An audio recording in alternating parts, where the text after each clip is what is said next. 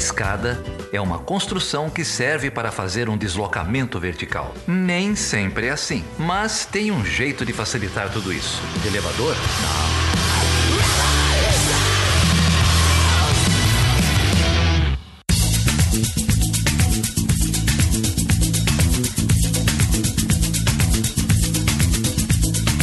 Seja bem-vindo e seja bem-vinda a mais uma edição do Chutando a Escada.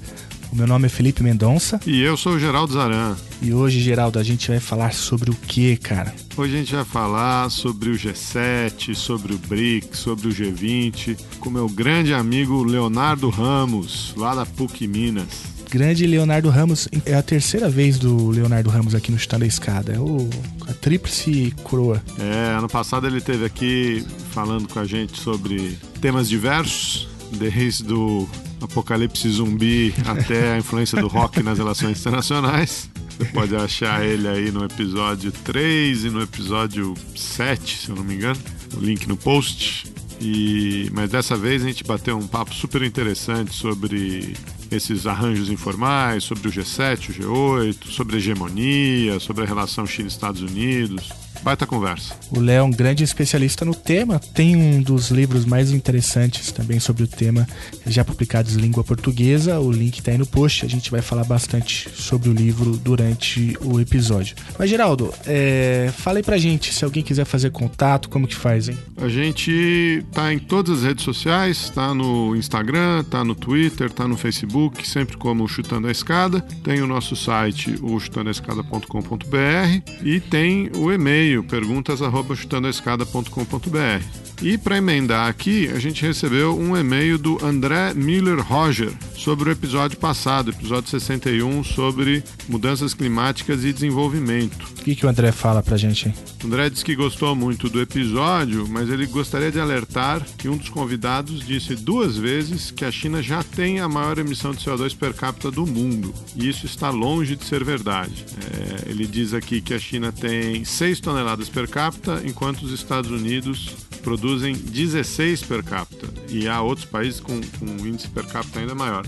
É, eu fiquei na dúvida aqui, não sei exatamente a qual dado é, o Ilan e o Fernando estavam se referindo, é, mas fica aqui já o, a correção, então.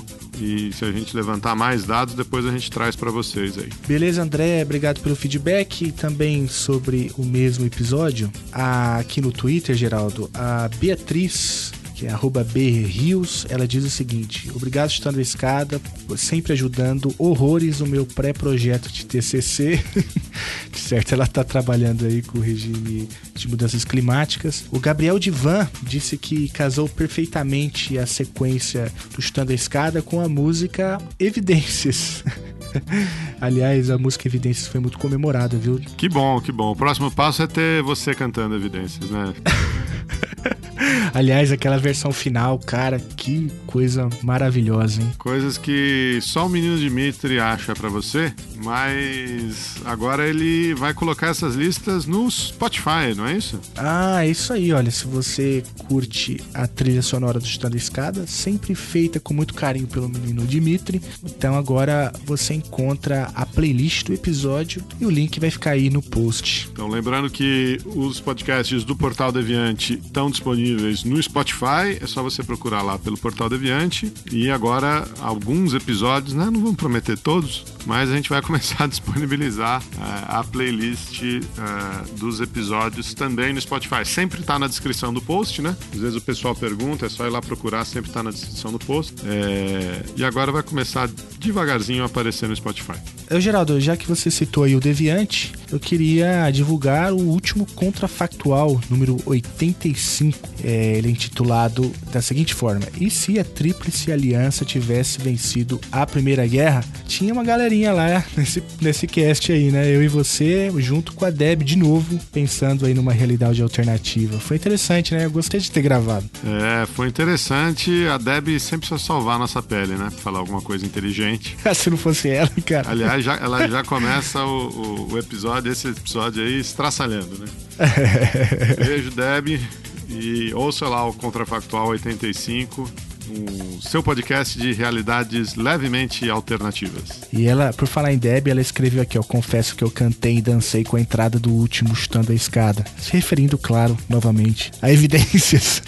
Deb, além de tudo, a melhor risada da podosfera. E além disso, Felipe, a gente tem que falar aqui do nosso programa de apoio, né? A gente lançou na semana passada o programa no PicPay. É, então agora você pode entrar aí em picpay.me barra chutando a escada e ajudar a gente a continuar construindo esse projeto aqui. Queria agradecer em especial o Ricardo Rodrigues, o Carlos Romel da Silva, a Débora Lima, a Deb, né? a Carol Cunha, é, que passaram aí a ajudar a gente é, nessa última semana e dizer que. e incentivar todo mundo aí, se puder, a dar um pulo lá no PicPay e ajudar o Chutando a Escada. É isso aí, é muito simples. Basta instalar o aplicativo do PicPay no celular e procurar lá pelo Chutando a Escada e ser muito feliz ajudando este projeto. E como sempre, quem quiser falar com a gente, a gente está lá no nosso grupo do Telegram disponível, t.me barra chutando a escada. Olha só, eu queria divulgar aqui, Geraldo, um curso de extensão, cara, que vai ser realizado em São Paulo pelo Grupo de Estudos de Defesa e Segurança Internacional, o GUEDES é, que é um grupo ligado ao Instituto de Políticas Públicas e Relações Internacionais da Unesp, o IPRE, e ligado também ao programa de pós-graduação em Relações Internacionais Santiago Dantas, da Unesp, da Unicamp e da PUC São Paulo. É, o curso, Geraldo, tem o seguinte título: Temas Contemporâneos de Segurança Internacional Ferramentas de Análise. Já é a segunda edição do curso e ele vai ocorrer entre os dias 18 de agosto e 1 de dezembro, agora de 2018, sempre aos sábados pela manhã, das 9 horas ao meio-dia. É, o curso é coordenado pelo professor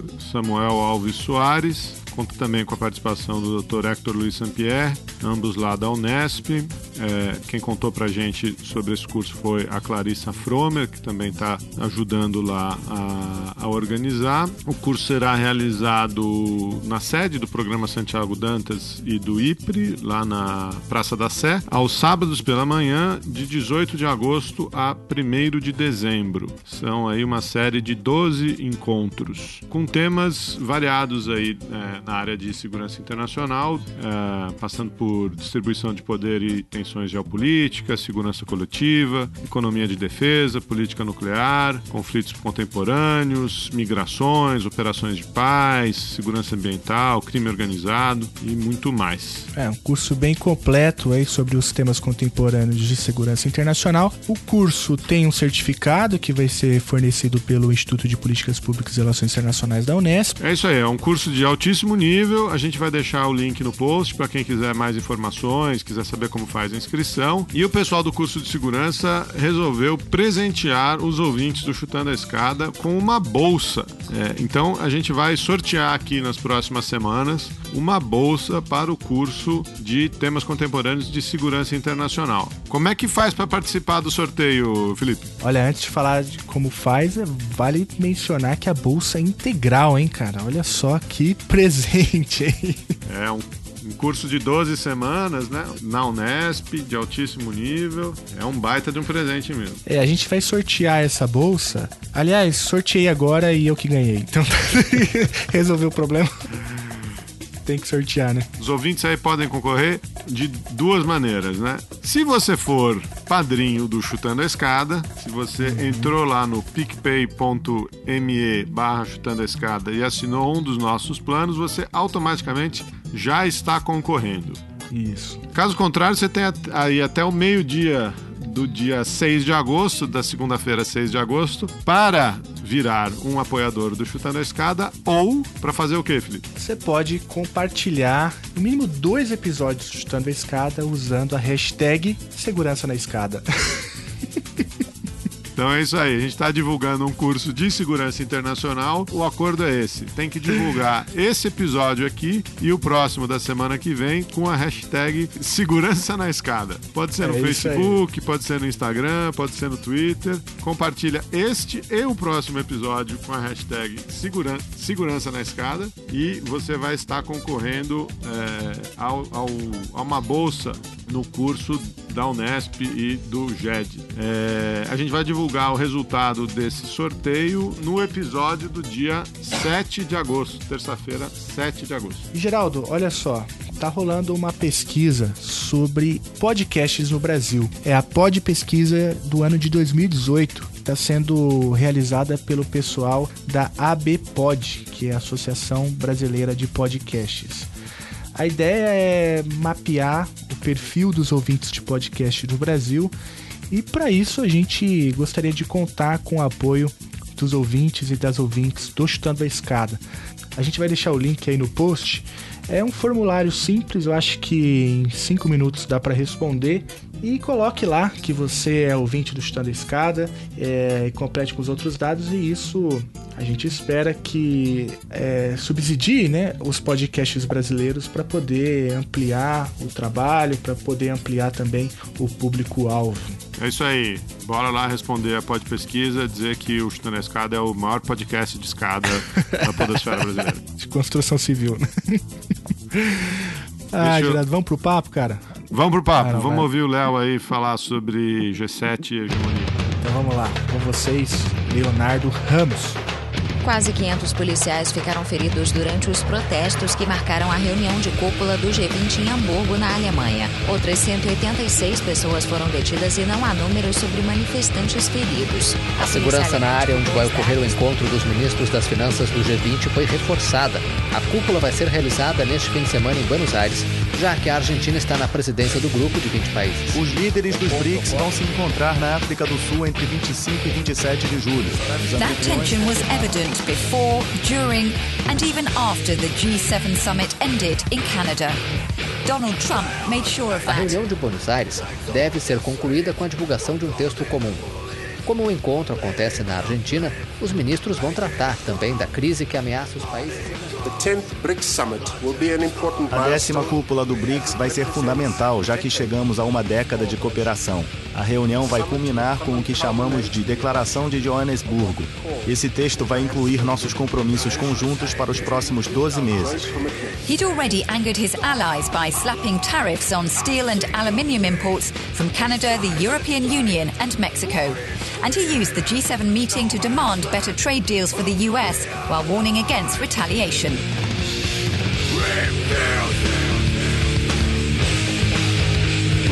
Então,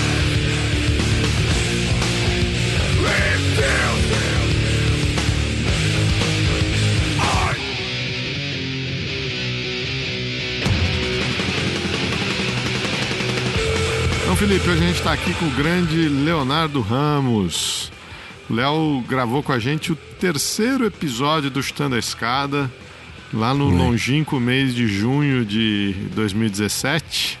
Uhum. Depois ele gravou com a gente aqui um episódio sobre rock and roll, né? Foi, e foi. tá aí de volta. Tudo bem, Léo? Tudo, tudo firme, vocês? Tudo indo, Léo. Muito bom ter você aqui. E ó, acrescento que o episódio, o primeiro episódio que nós recebemos aqui, você, foi um dos episódios mais loucos da história do História da Escada. A ideia era discutir G20, a gente terminou discutindo apocalipse zumbi e, e coisas correlatas. Tá lá, tá lá no parte do cânone do Chutando a Escada.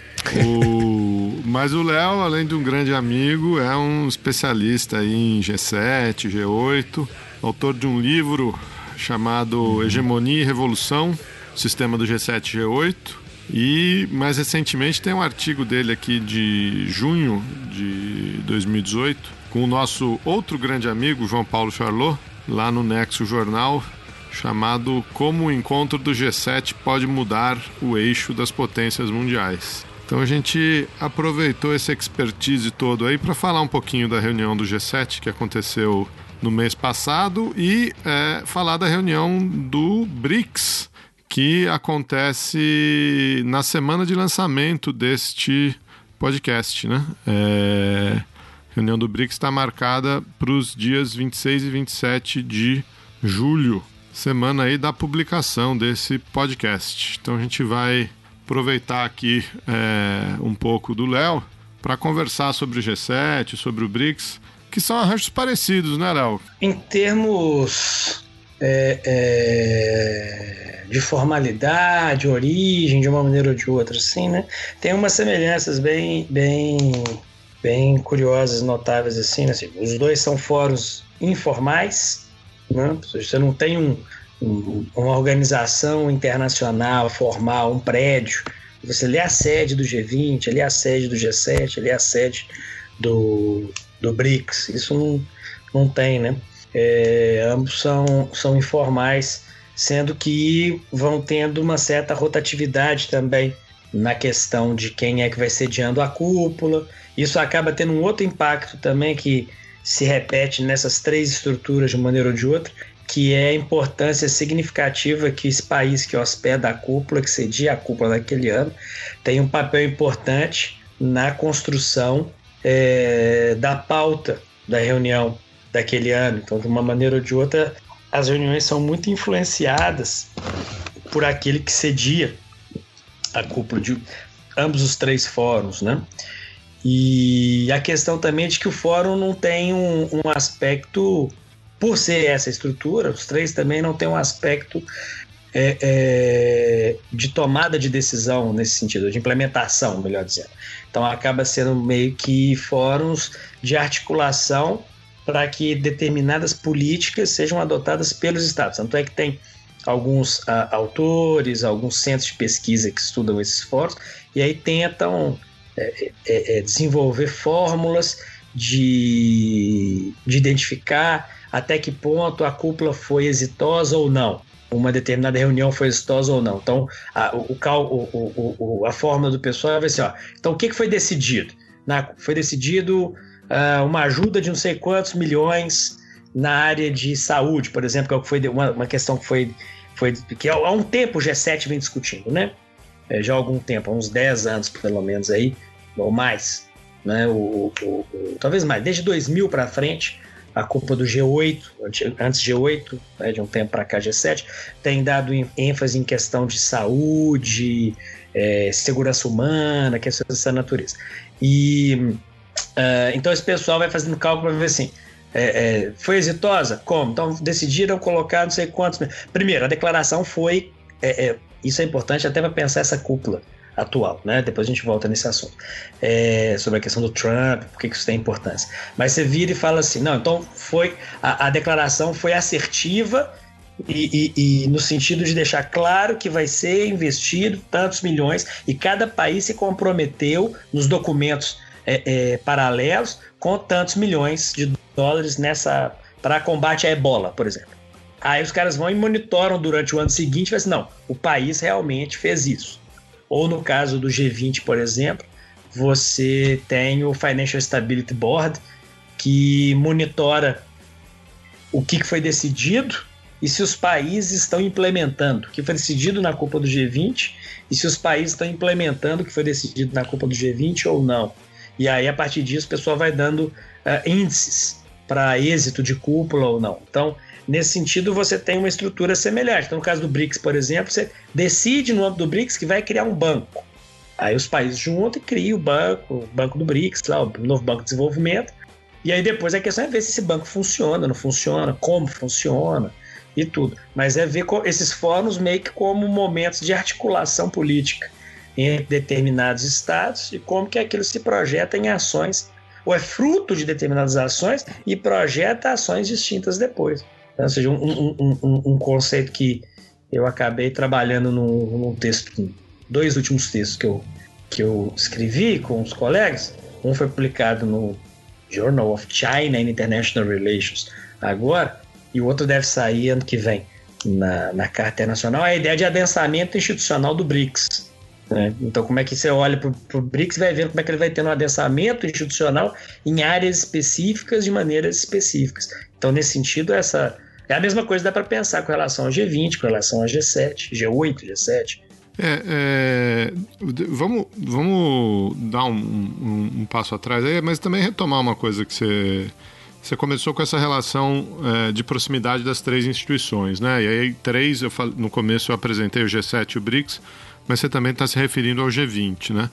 É, acho que um fato marcante do G7 e do G20, é, em menor escala do BRICS, é, é, que o G7 e o G20 nascem em momentos de crise econômica, né, de crise financeira. É, o uhum. BRICS tem uma lógica um pouco diferente, né? É, você não quer narrar um pouco aí para o nosso ouvinte é, então, co como que aparece o G7 e, e aparece para responder ao quê, né? É, qual é a necessidade desse tipo de instituição é, dessa maneira como você está descrevendo? É informal, um encontro de líderes, é, não tem sede, não tem secretariado, não tem orçamento. É, por que, que faz sentido esse arranjo tão informal e tão flexível é, na, no momento em que ele nasceu e, e a partir daí, né? Bom, vou, vou, tentar ser breve então e, e, e, claro nesse ponto. Então, vamos pensar, o G7, né? O G7 vai surgir lá meados dos anos 70, 75, 76. Você vai. 75 a cúpula de, Rambu, de, de Rambouillet, né? É, você tem Naquele momento, nós estamos falando dos anos 70, então, particularmente aquele momento da crise do estado de bem-estar social, né? crise daquele modelo que vem logo do pós-segunda guerra, keynesiano, pleno emprego, todas aquelas questões associadas a isso, isso pensando em termos de da, da economia do mundo, da economia política do mundo ocidental. Né? Mas nesse mesmo momento também você vai tendo algumas outras questões na área de é, de segurança, por exemplo, com determinados testes nucleares que vão sendo feitos por estados é, como a Índia, por exemplo. Você tem uma ascensão, mesmo que pequena, em algum momento, mas que já começa a incomodar ali no, no âmbito da Europa também, quando você tem, por exemplo, partidos, é, os eurocomunistas ganhando eleições em cidades importantes, na Itália, por exemplo, e, e algumas outras cidades.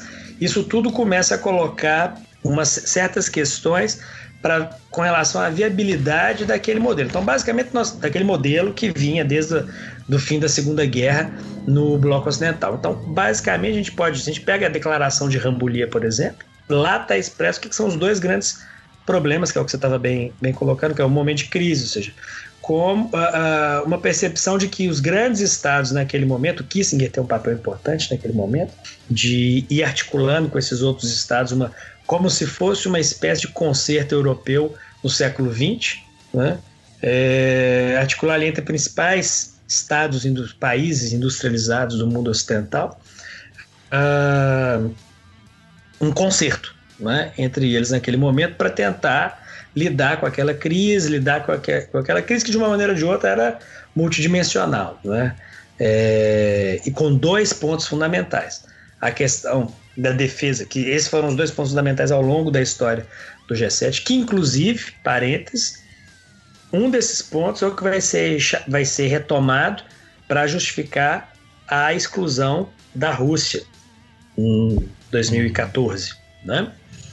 que é a democracia liberal. Então era a questão de, é, de defesa da democracia liberal e defesa da liberdade da, da lógica de, de uma economia de mercado.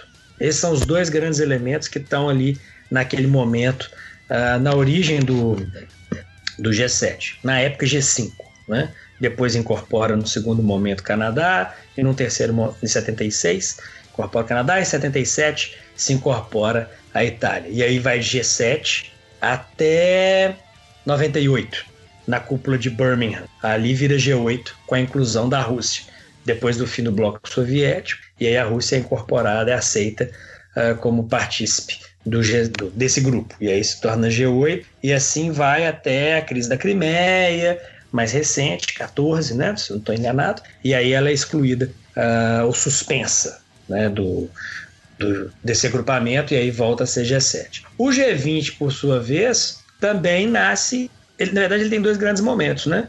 O nascimento e a transformação. O nascimento dele também é um momento de crise, porque ele nasce em 98, 99, se não me engano, 99, primeira cúpula, porque ele nasce exatamente tendo em vista os problemas da crise da crise asiática, né? do Sudeste Asiático, a crise econômica do Sudeste Asiático. Então a ideia é, porque já vinha, ali é importante perceber, porque isso é importante também ter em vista o que é o, o, o significado do BRICS, porque ali a, a já na cúpula de 95, se você pega os documentos do G7, a partir da cúpula de 95, você vai vendo toda uma tentativa de lidar com os problemas de crise que vão aparecendo, porque nós estamos falando ali, por exemplo, é, eu, eu gosto de pensar talvez um marco em termos de conjuntura, a crise do México, 94, 95, porque a partir dali você não passa dois anos sem uma grande crise. Até 2008 você não vai ter ali dois anos mais ou menos sem uma crise razoável em algum lugar do mundo, rodando de uma forma ou de outra. Né? Em alguns momentos mais intensos, outros menos intensos, mas sempre vai ter alguma coisinha acontecendo. Turquia, Rússia, Argentina, Brasil, México, e vai caminhando até a gente chegar em 2008. Mas o ponto é, então de 94 para frente, você vai ter o G7 sempre preocupado em estabilizar a economia mundial do jeito que já vinha, que foi ao longo dos anos 70, 80. Depois, quando se estabiliza, todos esses momentos que tem algumas irrupções, vai ter essas tentativas de, de estabilização por parte do, do G7, G8 também.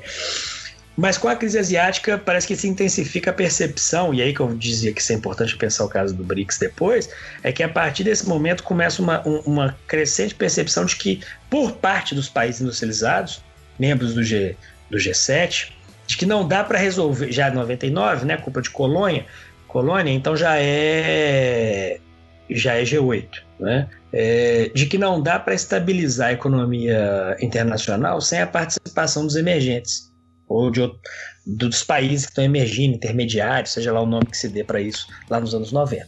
E aí você tem a criação então de um outro, uma outra, outro fórum que vai incorporar esses caras. Né? E aí você tem incorporação de vários emergentes, pega o G8 e incorpora um monte de emergente, mais a União Europeia como membro também, e aí você tem aí um, um, um outro arranjo. Que no primeiro momento vai ser uma reunião basicamente ou exclusivamente de de ministro de Finanças e presidente do Banco Central desses 20 países. Né? Tem um papel importante ali no primeiro momento, depois vai perdendo força. Tanto que ninguém lembrava que isso existia até 2008, até a crise. Tanto é que tem muita parte significativa da literatura, principalmente também literatura de, de da mídia, né, jornais, etc., vai colocar como a criação do G20 em 2008. Mas, na verdade, ali se tem uma transformação, porque ele vinha de 99 até 2008 com reuniões de ministro de Finanças e presidente do Banco Central. Em 2008 começa a reunião do G20 de líderes, de chefes de Estado. E aí você tem uma mudança. E aí é que começa a conversa se G20 ocupa o lugar do G7 ou não, se o G7 está acabando e vai ficar só o G20. Aí, porque está nesse contexto mais amplo de crise no centro, né, crise de 2008, e ao mesmo tempo de valorização dos emergentes. Então, até que ponto isso, isso vai vai uma coisa substituir a outra. E aí, por isso que eu estava dizendo que o BRICS é, é importante entender essas coisas para entender a importância do BRICS, porque de um jeito ou de outro, esses países que compõem o BRICS, eles uh, vão ter um papel importante nesses dois momentos. Porque desde 2000, eles de uma forma ou de outra são convidados isoladamente ou em conjunto, os BICs, né, já que a Rússia já fazia parte do, do G8, é, mas vão ser convidados é, é, é, Brasil, Índia, China, África do Sul e o México é convidado de uma maneira ou de outra em várias cúpulas do G8 para fazer parte de discussões em alguns tópicos específicos, ou seja, a percepção de que esses estados são importantes como potências médias para estabilização de algumas questões, e depois eles vão ser parte. Todos esses vão ser incorporados como parte do G20. Então, de uma maneira ou de outra, essa, essa turma já vinha articulada ao longo dos 2000 e que nesse grande contexto, eles já uh, depois começam então essa, essa trajetória, vou dizer autônoma, né? mas essa trajetória distinta em termos de, de arranjo institucional. Né? E a gente tem essas três, esses três arranjos institucionais com lógicas em alguma medida dist, distintas, ou com, com agenda um pouco é, particulares, mas que de uma maneira ou de outra todas elas se relacionam em algum momento histórico, conjuntural, estavam dentro de uma mesma, um mesmo grande contexto, mas até hoje, de uma maneira ou de outra, estão tão relacionados. Não é possível perceber como que um, cada um tem impacto na decisão do outro de uma maneira ou de outra.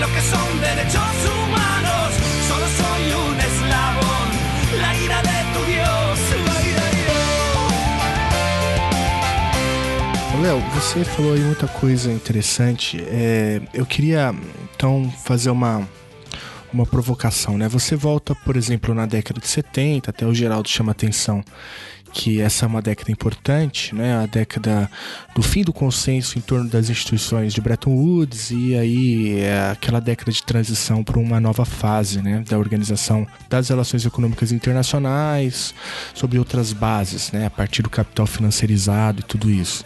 E você também citou a recorrência das crises. Né? Primeiro, elas ocorrem mais espaçadas, né? mas à medida que a gente vai se aproximando mais dos dias atuais, ela vai se tornando mais recorrentes. Né? Você, inclusive, é, situa ali um, né, um, um, intervalo de dois anos em média para essas crises mais recentes. Né? É, mas fato é que, independente do intervalo, é, de 70 para cá, é, principalmente depois de 79, né? mas mesmo antes, a crise do petróleo, tudo aquilo, a gente já tinha, a gente já vinha observando diversas crises financeiras. Né? É, eu estou colocando isso porque o teu trabalho, né, no teu, principalmente no livro, que é o, o, o trabalho que eu já tive mais contato, é, que é o Hegemonia, Revolução Passiva e Globalização. Aliás, eu não sei se o Geraldo sabe, mas eu resenhei esse livro, viu, Geraldo, na Brazilian Political Science Review. Então, é um livro que eu gosto bastante. É, você nesse livro você incorpora ali alguns conceitos né, da escola de economia política internacional dentro daquela leitura dos neogramscianos, né? E cita, por exemplo, a, o conceito de revolução passiva como uma chave importante para entender o G7, né?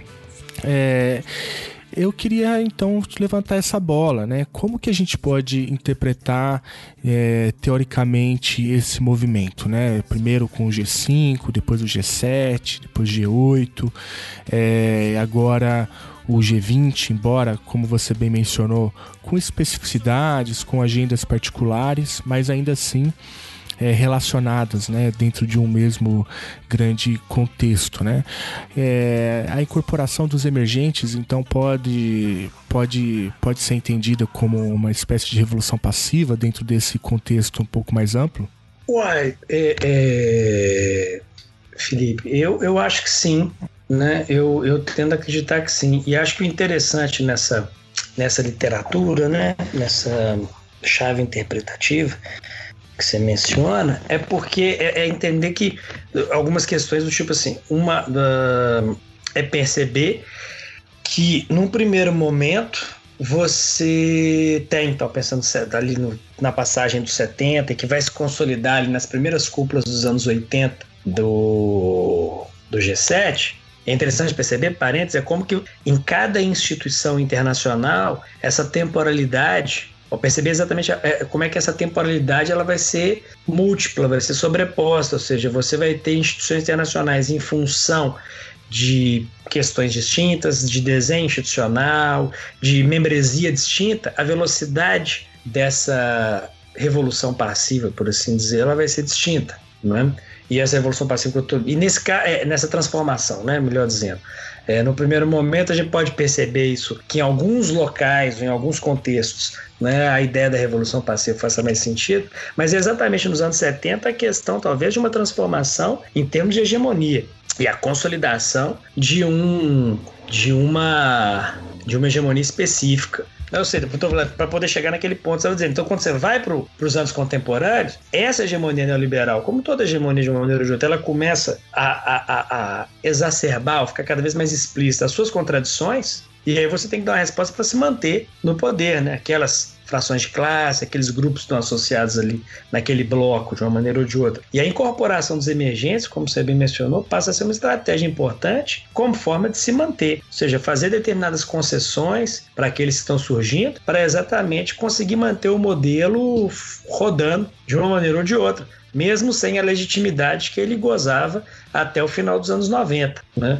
Agora, o problema disso é que, mesmo numa estrutura de revolução passiva, você, e de, que nesse sentido de cooptação, de incorporação daquelas que são lideranças que estão questionando determinadas questões da ordem vigente, você tem que ver até que ponto isso é possível de ser feito sem transformações mais, mais significativas desse modelo, desse, dessa, desse ordenamento, dessa ordem, de tal maneira que possa exatamente fragmentar a ordem ainda mais. Esse é um ponto. A segunda coisa é até que ponto esses que vão ser incorporados não conseguem se desenvolver de uma maneira. Essa, é, é, é, no caso de como formações estatais distintas vão aparecendo nesse contexto, né, é, de exatamente se colocar é, com uma capacidade de negociação mais ampla do que seria uh, esperado numa situação de mera incorporação. E quando eu falo isso, eu penso ba basicamente os casos chinês e russo hoje, né? Até que ponto esses dois, essas duas formações estatais com lógicas de, não vou dizer que eles, é, porque uma é, é aquela pergunta simples, né? É, aquele argumento, eles são é, é, críticos ao capitalismo, né? Não, mas eles são adeptos do modelo neoliberal? Eu acho que não também. Então, o que, que eles são? Aí é que está a grande questão para pensar exatamente G7, G20 e BRICS. Como é que essas instituições acabam sendo fundamentais nessa lógica de tentativa de manutenção da, da hegemonia via revolução passiva e coisas do gênero, e por outra, por outra perspectiva, até que ponto essas estratégias de revolução passiva e cooptação são eficazes no médio e no longo prazo. Não, mas eu só vou tomar uma licença poética para explicar aqui para o nosso ouvinte. É claro que o especialista é o Léo, mas vocês estão citando aí dois termos que talvez requeram algum tipo de, de tradução, né? Que é, ou que são hegemonia e revolução passiva, né? É, e nessa chave de análise é, gramsciana ou neogramsciana, nessa chave de análise da da economia política, a gente faz menção à hegemonia como um, um, um estado de, de, primazia, né? um estado de controle é, de, um, de grupos sociais, de, de um conjunto de grupos sociais, de, de classes sociais, é, que faz referência não só é, ao controle dos meios de produção, ao controle econômico da sociedade, né? a, a, preponderância é, econômica é, que inclui também a, a, preponderância e o controle do aparato do Estado, né? Do aparato militar, do aparato burocrático, administrativo, legislativo, enfim. Mas, além desses meios mais uh, materiais, né? É, inclui também o, o, o controle, a promoção de um conjunto de ideias. Né? E de um conjunto de ideias tão disseminado é, e tão aceito na sociedade, e aqui a gente está falando amplamente assim, né, do, do, mundo ocidental, enfim, é, mas é, é, um, é um conjunto de ideias tão amplamente aceito que, na maioria dos casos, é, isenta esse grupo dominante do exercício do poder coercitivo. Né? É, então é um a, o estado de hegemonia ou a situação de hegemonia é uma situação em que os grupos dominantes, as classes dominantes, elas têm um, um, um controle social tão amplo, tanto pelo conjunto de ideias quanto pelo conjunto material, né, é, que é, a sociedade vive um relativo período de estabilidade sob esse controle. Né? É, e aí entra a segunda parte, que é a ideia da revolução passiva, né? o conceito de, de, de revolução passiva. É, a hegemonia, ou esse estado de hegemonia, ele nunca é total, né? ele nunca é pleno. E ele, é, eventualmente, pode ser questionado pelos grupos é, desprivilegiados, né? pelas classes subalternas, pelos, é, enfim, por, por classes que não fazem parte desse bloco histórico uh, dominante. Em momentos de crise, esse questionamento da hegemonia se acirra. Né? É, que são aí, por exemplo, no, no, na, na, na, recapitulação, enfim, na narrativa que o Léo estava construindo, uh, os momentos das crises econômicas, seja nos anos 70 com a quebra de Bretton Woods, seja em 99 com a crise asiática, seja agora em 2008 com a crise uh, das subprimes, né? É, nesses momentos uh, de crise, a, o questionamento, a hegemonia se acirra. É, e, a, e, o que é a revolução passiva? A revolução passiva é uma técnica, né, ou é um instrumento destes grupos dominantes, dos grupos hegemônicos, das classes hegemônicas, de tentarem é, dissipar, diluir né, a, o questionamento à, hegemonia. Né? É, como isso é feito? Isso é feito através da cooptação uh, das classes subalternas, da cooptação de, desses grupos, ou de lideranças, ou de parcelas, de frações de grupos que criticam a hegemonia. Né? Então você abre espaço uh, nesse bloco de classes dominantes para a entrada ou para, a satisfação de alguns dos interesses dos, uh, das classes uh, subjugadas, de maneira que a crítica a, ao, ao bloco hegemônico se dissipa, se dilui. Né? Então, quando o, o, o Felipe pergunta, ah, é, seria esse processo de expansão uh, do G7, a criação do G20, é, um, um, uma manifestação de revolução passiva? É isso, né? É, na medida em que existem questionamentos é, colocados às potências e a, ao modelo capitalista, neoliberal, à globalização, é, que essas sucessivas crises econômicas colocam questionamentos, ao você é, abrir, ao você aumentar o número de assentos na mesa, dizer, olha, agora a gente tem representantes do Brasil, da Índia, do mundo em desenvolvimento, etc. É, seria isso uma tentativa de, de dissipar, de, de diluir essa crítica, né? É, cooptar é, essas lideranças possivelmente é, contrárias ao bloco hegemônico. Né? Então é, é um pouco essa a chave de leitura aí, né? De hegemonia e revolução passiva. É, e aí, enfim, já aproveito e emendo que para aprofundar nesses conceitos, o livro do Léo é, é leitura obrigatória, né? Acho que com isso a gente consegue entender então um pouco é, para que serve o G7, né? É, eu acho que a fala do Léo e agora nesse resumo que o Geraldo traz, a gente consegue levantar ali chaves importantes.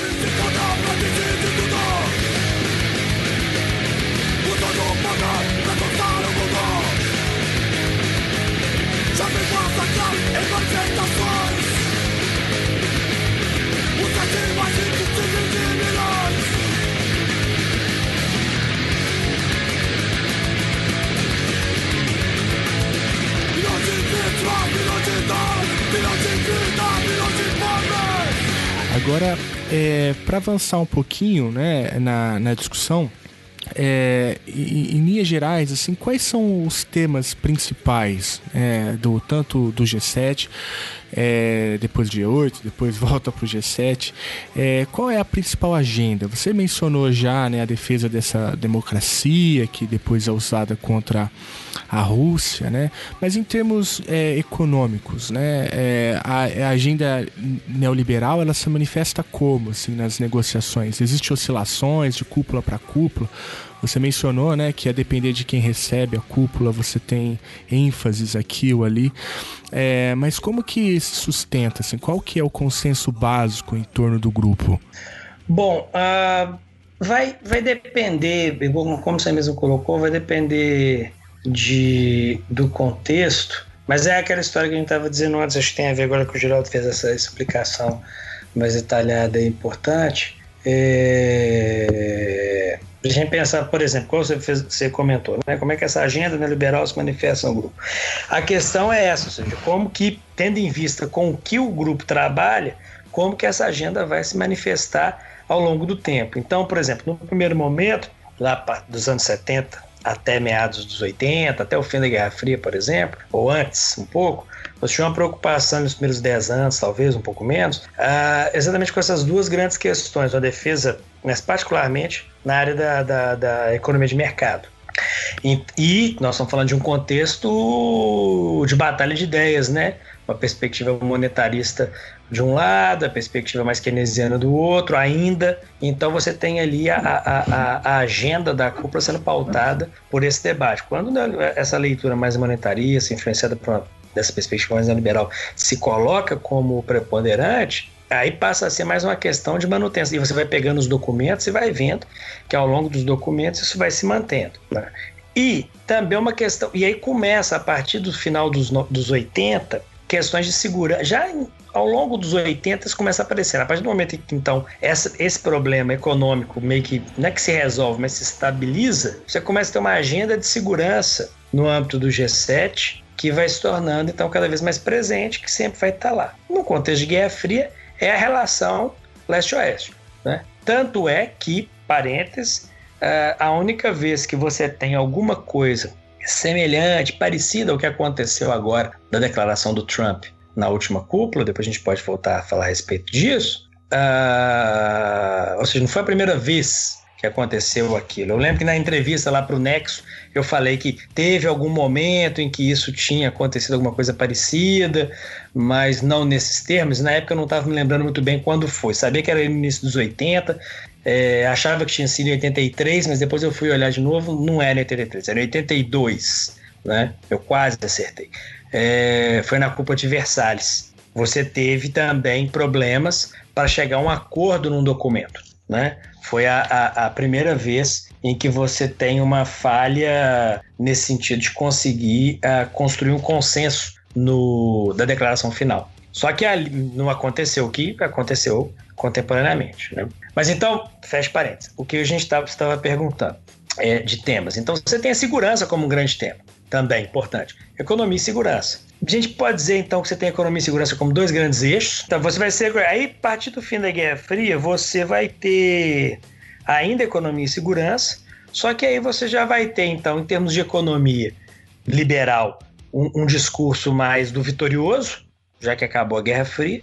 E a questão de segurança ela vai começar a assumir a mesma lógica que, a, que, que alguns dizem que a, a questão da segurança vai assumir depois. A questão de uma agenda ampliada na área de segurança.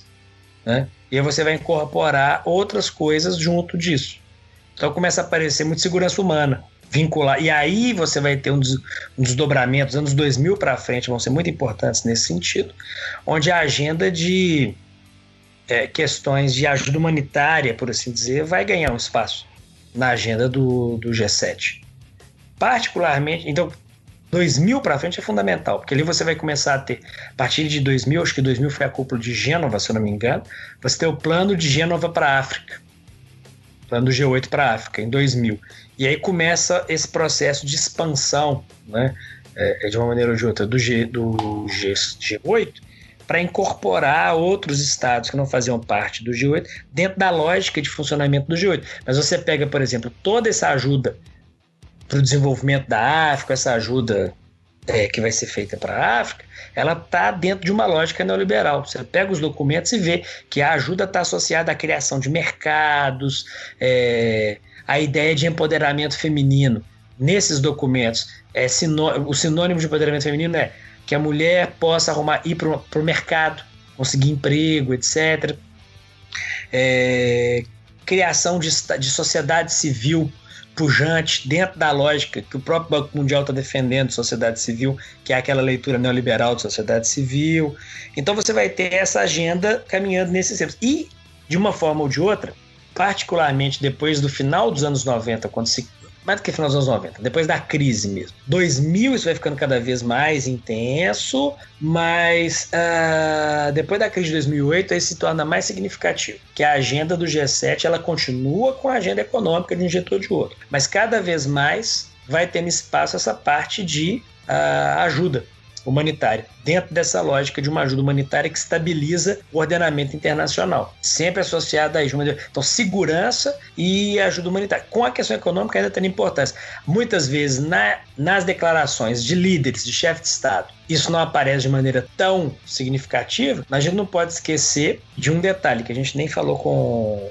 não deu muita importância a isso, mas esse é um ponto fundamental do G7. É que desde 75 você tem uma reunião não só de líderes, mas também reuniões constantes e consultas constantes entre os ministros de finanças e presidentes de banco central desses países, né? que na verdade é desse que vai começar com G5 também, G6 e depois G7 a partir dos anos 80. E esse nunca virou G8, esse sempre foi G7. Rússia nunca fez parte dessa reunião de ministros de finanças de Banco Central. E é importante perceber a, é, é, é, é é importante perceber como que essa articulação é relevante quando a gente olha, por exemplo, a importância disso para pensar as questões, o sistema monetário internacional, né? a questão do câmbio, como é que nós estamos falando de estados das moedas mais fortes, até mesmo com o euro depois. Né? Nós estamos falando do marco alemão, estamos falando do ien japonês, estamos falando do franco uh, francês, estamos falando da libra esterlina inglesa, estamos falando do dólar. É a consulta entre esses caras, esse presidente do Banco Central desse país, estabilizando um sistema monetário que não tem mais lastro, né? Depois dos anos 70. Então, essa turma é fundamental para a estabilidade da economia internacional em termos de, do, dos meios de troca no âmbito internacional. É, e continua sendo de jeito ou de outro até hoje. É, obviamente que aí o renminbi começa a colocar aí questões nesse ponto. Mas então, quando você pergunta a pauta, a pauta é essa. A economia continua, mas cada vez mais ela vai sendo deixada para os técnicos. E a cúpula dos líderes vai focando cada vez mais em segurança e, e nessas questões de ajuda. E isso ajuda a entender, por exemplo, por que, que a, a, a, a, tensão com a Rússia recente é, é relevante e tem desdobramentos para a cúpula do G7 G8. Porque a questão da segurança ela é uma questão fundamental ali.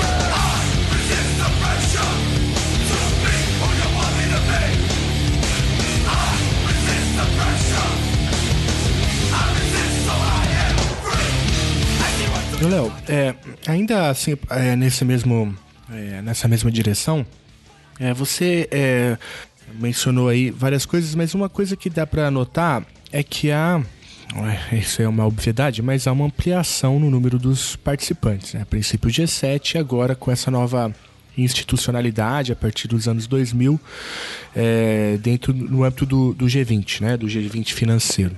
É, essa ampliação ela não é só uma ampliação numérica, né? Isso é sintomático porque é, denota, enfim, a um novo tipo de organização das relações econômicas internacionais, com a ascensão de novos polos, com a complexificação da produção, é, com o novo papel do comércio e, mais talvez mais importante do que tudo isso, a própria necessidade de articulação das políticas macroeconômicas, né? que envolve é, essas é, conversas é, a partir de bancos centrais, envolve é, por exemplo, combinações é, do ponto de vista da, dos câmbios, né, como você mencionou. Eu acho que, se eu estou entendendo bem, tanto essa ampliação do número do, dos participantes, né, desses fóruns, quanto essa necessidade é, da articulação das políticas macroeconômicas é, são duas pistas importantes para a gente entender o funcionamento das relações econômicas internacionais como um todo, né? Que funcionam a partir da lógica é, da financiarização, né? Funciona a partir da lógica é, da talvez da é, enfim, da, da, centralidade do capital financeiro, do movimento especulativo, né?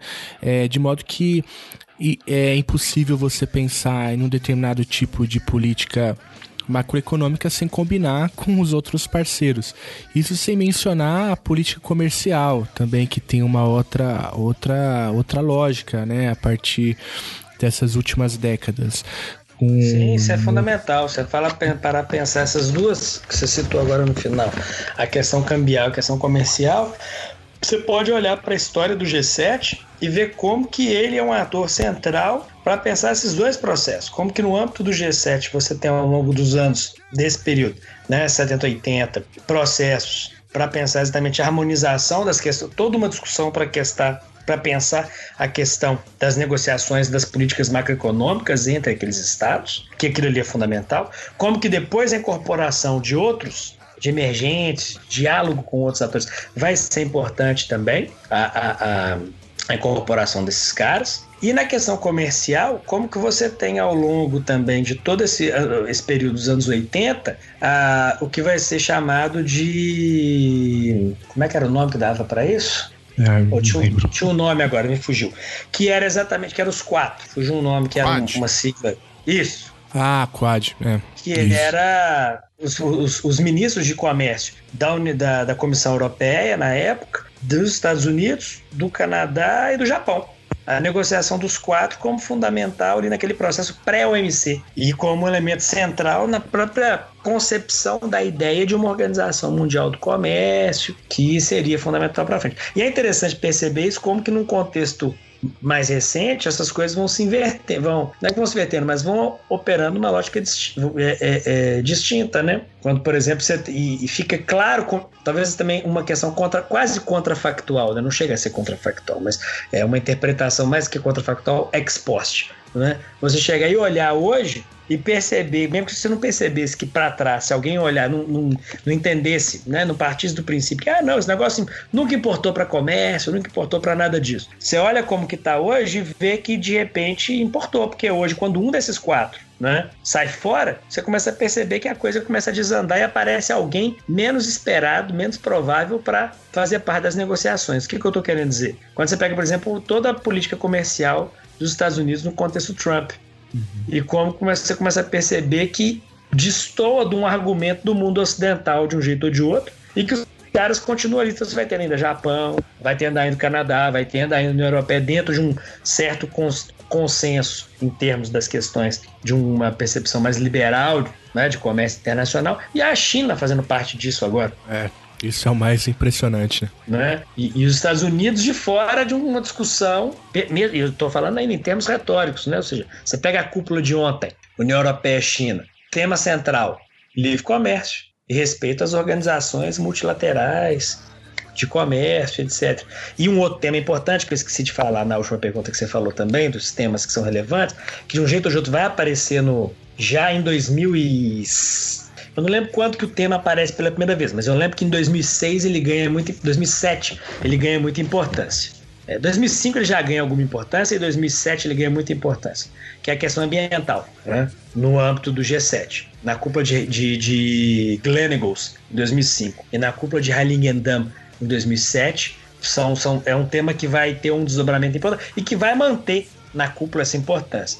E isso é, é, é, é interessante perceber num contexto Trump, exatamente porque são dois grandes temas de, de difícil diálogo, né? A questão ambiental e a questão do livre comércio é, em escala multilateral. E que era uma agenda que vinha sendo construída no âmbito do G7, né?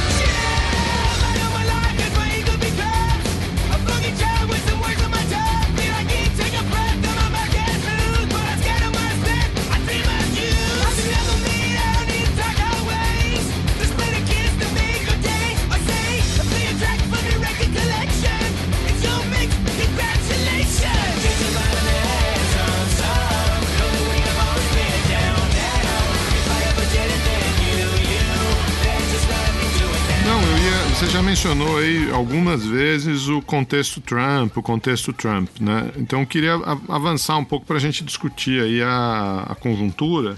Talvez não diretamente o Trump, é, mas o que a gente. Uma parte do, do processo aí que você tem é, narrado, né? É como essas instituições, o G7 é, e o G20, se é, constituíram como respostas a crises, né? E respostas a crises de hegemonia estão também naturalmente relacionadas é, com respostas a crises de liderança do hegemon. Né? É, tanto nos uhum. anos 70, né, o período Nixon, o período da quebra de, é, de Bretton Woods, como mais recentemente aqui é, a crise de de 2008 um, uma resposta é, aos dilemas colocados aí pela administração Bush, né? Até antes da crise dos subprimes, né? Enfim, a, a própria, as próprias invasões, críticas às invasões ao Iraque e ao Afeganistão, é, os, os, problemas é, da, da, enfim, da hegemonia, desse modelo neoliberal, etc. É, nos últimos anos, a gente viu um, um, uma tentativa de saneamento dessa crise de liderança é, no governo Obama, né? mais ou menos bem sucedida, aí, dependendo do regime, dependendo é, um pouco até de para quem você pergunta. Mas agora a gente está num contexto diferente novamente, né? É, não exatamente de uma crise dos meios materiais da hegemonia, né? A economia americana tem crescido é, há vários meses e, e, não é exatamente isso que está em questionamento, mas é, desses fatores mais é, imateriais ou, ou abstratos da hegemonia, ideacionais, se você quiser, a crise parece que reapareceu, né? É, e reapareceu é, quase que de feitura própria, né? É, se você quiser dizer assim. O que, que você, como é que você lê aí esse, esse governo Trump, esse, essa administração, de, de uma perspectiva mais ampla aí, né? Tomando o, o, o G7, o G20 e depois a gente avança para o BRICS. Como é que você interpreta essa coisa toda? Ô, Geraldo, é, duas questões né, de início. Primeiro, vocês dois aí que são especialistas em Estados Unidos, né? É, então eu vou dar meu espetáculo da onde eu me sinto minimamente seguro que é dessas instituições. Segunda coisa é que eu não estou querendo também, enfim, parece que é, do jeito que você comentou, fiquei pensando o que eu tinha falado quando você começou a, a pergunta.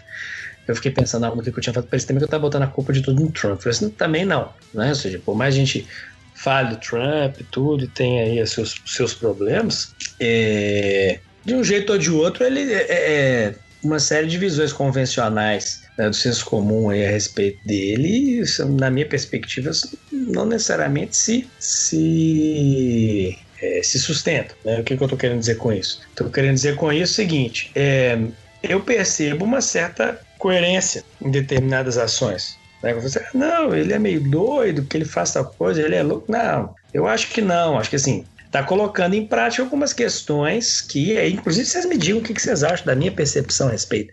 Porque, em prática, determinadas que, colocando em prática determinadas questões que ele mesmo, de uma maneira ou de outra, dizia.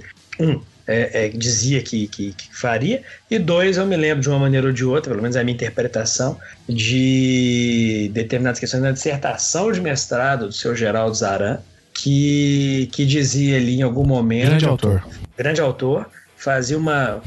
Por alguma razão, não me lembro qual, mas ele adorava citar que all politics is local politics. É, no caso da, dos Estados Unidos, então de um jeito ou de outro. Eu me lembro até do primeiro programa que a gente participou, o Geraldo comentou em algum momento que, em termos macroeconômicos, posso estar enganado, me corrijo, faria mais sentido para os Estados Unidos ficar nos regimes, na questão climática e tudo, do que sair do regime em termos das empresas de inovação tecnológica na área ambiental e etc.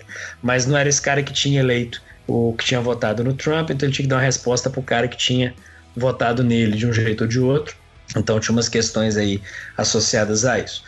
E eu acho que tem esse comportamento de, de mais duro no primeiro momento de, negocia de, de negociação e que depois você vai tendo ali algumas negociações paralelas, bilaterais, que, que, que vão colocar realmente o, o rumo da, da conversa. Né? Que de um jeito ou de outro, em termos de organizações internacionais, pensar o caso do próprio G7, né? ali no final dos, dos no final dos 70, né, você tem alguma coisa nesse sentido. É, menos um pouco, não é tanto G7, nós estamos falando tá mais no âmbito do FMI, né? O caso do Nixon, e, as, e políticas mais, mais duras em termos da questão da, da, do fim de Bretton Woods, né? da não conversibilidade, do dólar em ouro, e uma política mais assertiva com relação aos aliados ocidentais. E no caso do G7 particularmente, tem um momento muito, muito significativo nos anos 80, na era do Reagan, quando você tem uma declaração dele no âmbito do FMI, que é mais explícita, mas que vai se reproduzir em vários momentos nas cúpulas do, do G7, que é a, a uma, uma, nessa cúpula do FMI, o do FMI, perdão, o Reagan chega a dizer Falou, ah, o negócio é o seguinte, cada um faz seu dever de casa. E se cada um fizer seu dever de casa, tá tudo resolvido em termos macroeconômicos e tal. Então não vem pedir favor que eu não vou fazer nada. Eu tô pro America First, quase. Né? Então o Reagan já deu uma. O problema, eu acho, é quando nós estamos falando de contextos distintos. Né? Então, quando você tem uma capacidade de liderança, uma importância internacional significativa, como nos anos 70 e anos 80, é uma coisa. Quando você tem determinados atores que têm. Não, estou dizendo que tem a mesma capacidade, não é isso. Mas que tem uma capacidade distinta à China, ou que tem uma capacidade de, de se contrapor de uma maneira ou de outra, como é o caso dessa. E aí, eu penso, não BRICS necessariamente, né? mas China, e, e mais, que está numa articulação que não é uma articulação de oposição, né?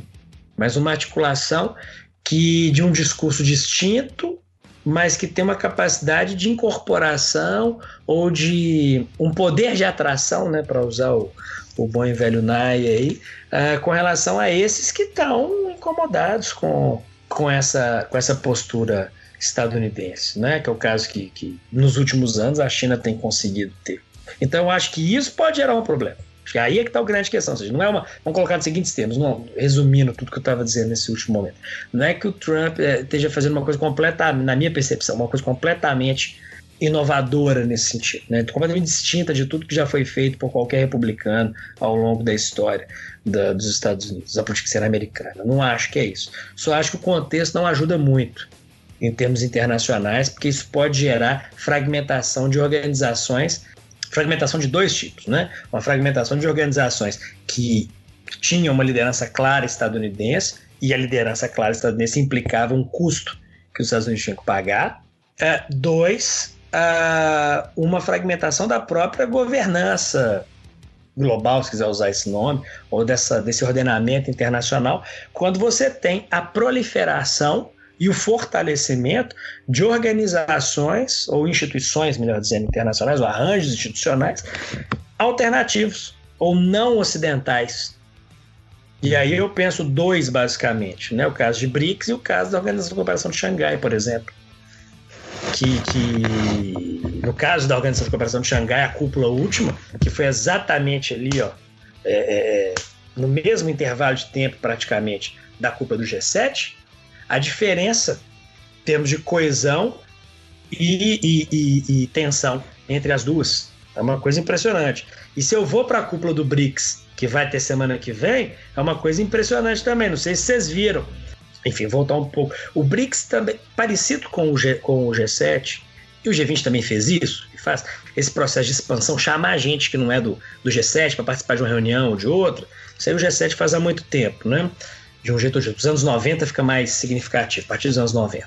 Particularmente a partir do, do final dos 90 e dos 2000. Chama país da África, chama esses países, o, o que eu estava falando, né? Brasil, Índia, China, África do Sul, México, etc. E o BRICS começa com isso também uh, e, e, vai seguir na mesma lógica. Parece que é uma coisa de aprendizado também e não, já quase desde o início, lá para a segunda ou terceira cúpula do BRICS, ele também já vai convidando. E essa, esses convites sempre tiveram uma lógica sempre tiveram uma lógica muito regional, ou seja, os estados do BRICS meio que afirmando sua, seu status de potência regional, na medida em que cediam uma cúpula, convidam uma turma importante da região para fazer parte da cúpula, para discutir alguns temas que têm a ver com eles ali. Então, o Brasil chama a turma da Unasul, depois na, em Fortaleza, de Fortaleza ou de Brasília, não me lembro, depois em outro lugar a China chama outros, e vai. Só que nessa última agora, na, na, na última, no ano passado, a China começou aquele processo chamado de BRICS+, né, o BRICS Plus, que é chamar outras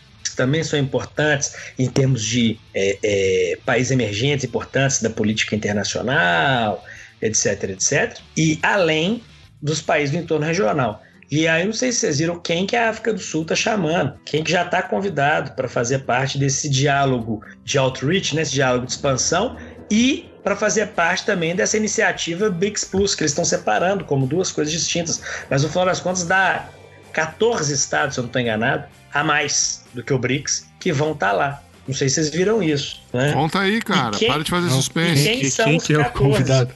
Não, achei que vocês sabiam. Aí os caras estão lá. É, um monte da África, né? Então, eu tô até com a lista aqui. Ruanda, Senegal, Gabão, Uganda, Etiópia, Togo, Zâmbia, Namíbia, Angola. Você já fala assim, ah, ninguém que importa. Mas não é uma questão de importa ou não importa. Quem são esses caras que tem a ver com o que a gente está falando agora, agora do Trump? Todos esses países hoje são é, é, tão responsável com a.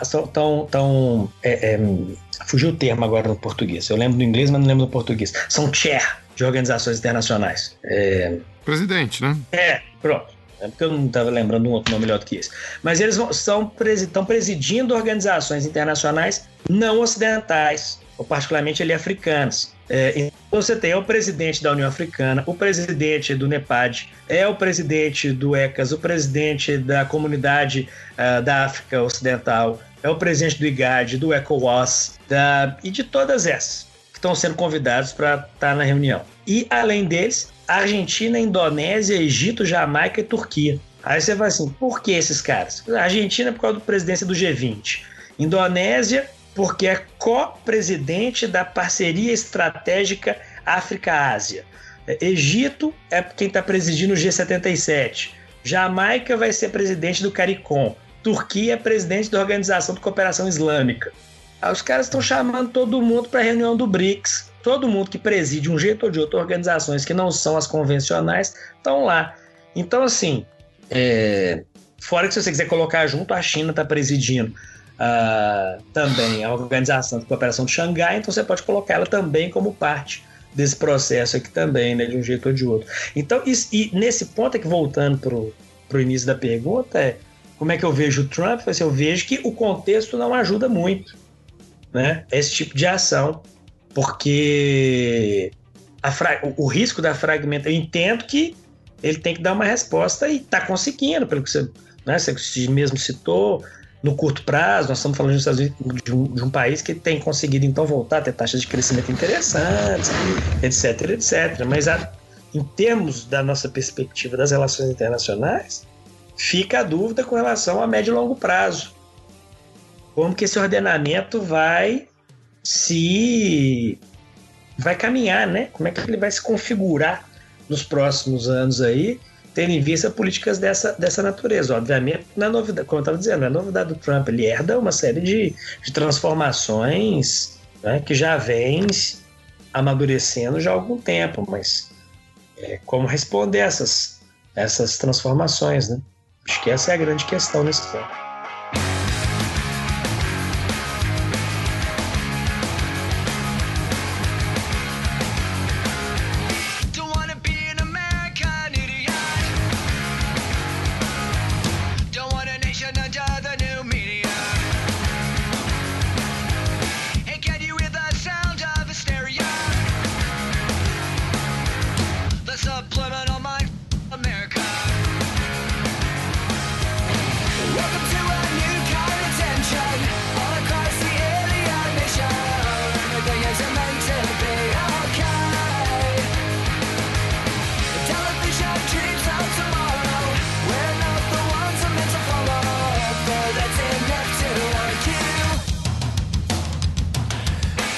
Acho que interessante o elemento que você traz para a discussão, que é justamente essa ideia de que é, nem tudo é novidade né, nessa diplomacia econômica do Trump. É, há todo um, né, um principalmente na grande imprensa, assim, uma necessidade de encontrar ineditismo em tudo que o Trump faz. E de fato existe sim muito ineditismo, né? Principalmente no, no, no ponto de vista do discurso, né? É, da maneira enfática e agressiva que ele se comporta, das mudanças de posição em espaços curtos de tempo, né? É, não, é, você fala enfática e agressiva, eu diria, no caso, pensando, voltando pro pro, pro meu ponto, né, G7, assim, enfática, agressiva e informal. Né? Você pega a cúpula de, de, de 82 do G7. A tensão foi muito significativa. Nós estamos falando ali de uma negociação no, num contexto de Guerra Fria, uma negociação da, da, de países da Europa com a União Soviética para a construção de um, um, um, um de estabelecimento de, de determinadas relações de comércio de gás. entre União Soviética e Europa, a construção de gasodutos que atravessariam a Europa e que, que em termos de perspectiva estratégica estadunidense, era, e no contexto ali, isso dentro da OTAN seria uma impensável, né? Então nós estamos falando de uma tensão muito grande. Mesmo assim, você tem um, uma declaração final que claramente não, teve, não foi consenso em todos os estados e as negociações foram avançando a partir dias depois. Você não tem nenhum momento um presidente americano dando uma tweetada, até porque não existe Twitter, não é? Mas de todo modo, é, fazendo alguma coisa do naipe do que foi feito. Você negocia um comunicado, o cara declara que tem um. Aí a turma vai ler o comunicado. Fala, ó, o, o comuniquê lá, a declaração final. Fala, essa aqui é a nossa declaração final. Beleza. Tá bom. Aí, dois segundos depois, chega uma mensagem. Você, ah, não, esse aí é um mentiroso, aquele ali não vale nada, aquele ali é o cretino, e é tudo mentira. Eu discordo disso tudo porque ele é um primeiro-ministro é um mentiroso. Mas onde é que já se viu isso? Né? Então, nesse sentido, eu concordo com você. Tem esse ineditismo fanfarrônico. Uhum. uhum. É, e essa história que você contou aí não é fanfic, não. Aconteceu de verdade, né? Pois é. Essa é a coisa mais louca do mundo, né? É, conta essa história aí rapidinho pra gente, né? Rolou a cúpula, assina-se um documento e o que o Trump faz depois? Pois é, cara, o Trump, é, nesse ponto, é o que você estava dizendo. Ele, ele faz uma coisa impressionante. Eles chegam a um resultado, né? Mais ou menos. É, é, é... Primeiro que você tem uma cúpula que é que é complicada, né? O pessoal não chega num acordo lá para discutir a questão de livre comércio e tal é, mas consegue chegar algum é, é, para a luta contra o protecionismo, né? Que eles tinham essa discussão um pouco e tal. Aí ele vai. as, tem um certo acordo, depois até o, o, o, o, Trudeau lá, o Justin Trudeau, né? Chega a pronunciar falando, ah, não, teve um, um acordo, depois de muita discussão tudo, chegamos a um consenso na declaração. Vai e fala isso. Aí depois, no sábado à noite, do mesmo dia, dois dias, um dia depois, o, o, o Trump vai e coloca no Twitter, né, nesses termos, né, baseado nos, nas falsas afirmações que o Justin, né, primeiro-ministro lá canadense, fez na sua conferência de imprensa, no fato de que o Canadá tem colocado tarifas exorbitantes sobre os, os uh, fazendeiros estadunidenses, trabalhadores estadunidenses, companhias estadunidenses, eu uh, instruí os nossos representantes para não endossarem a declaração final que foi decidida no âmbito do, uh, do G7. E aí depois o presidente americano vai e confirma, falou, não, é isso mesmo, ele está certo, porque o, o, o, Trudeau nos apunhalou pelas costas. é, é, there's a special place in hell pro Trudeau. Ah, é, tem, cara... é, verdade, essa frase é ótima. É. Parece que eu estava tentando lembrar. Há um lugar especial no inferno para as pessoas que traem é, uma negociação que foi feita e etc. Essa parte foi, foi muito. É, e pensar o... que isso é o secretário de comércio do, dos Estados Unidos, né? É, isso foi no começo isso foi no começo de junho, né? E o, o, a outra coisa interessante desse caso é que é, o Trump saiu da reunião do G7 e foi a Singapura encontrar com Kim Jong-un, né? O líder da. Uhum da Coreia do Norte e teceu é, elogios a ele, né? É, diz que era um cara muito esperto, muito. Então é. é, é... Não, e, e, e, e, essa coisa, estava falando, a gente estava conversando antes aí também algumas questões com relação à relação no que diz respeito à relação até depois, se o Felipe quiser avançar um pouco mais nisso, porque ele que acompanhou aí a, a reunião do Trump com o Putin. Né? Porque na cúpula do G7, o Trump chegou a falar que tinha que parar com essa suspensão ao Putin, tinha que trazer ele de volta e voltar com o G8. E, e, e o presidente da Itália concordou com ele, e teve mais um outro, acho que concordou. Teve, não foi um negócio assim. O que mostra que. Aí voltamos àquele ponto que eu.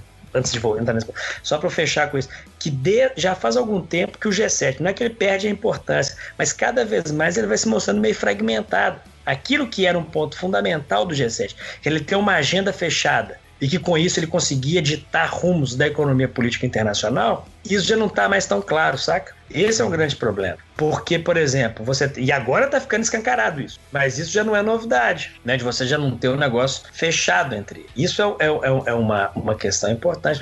O ponto, acho que o ponto, talvez, hoje escancara, mas talvez para mim o ponto que radicaliza, onde isso fica, começa a ficar claro, é quando uh, você tem o surgimento do Banco Asiático de Investimento em Infraestrutura, do qual quase todo mundo do G7 pede para ser membro. Ou seja, você tem lá China e Estados Unidos, aquela grande tensão, e todo mundo está perto dos Estados Unidos e ele fala assim, não, não, eu quero fazer parte do Banco da China, por favor.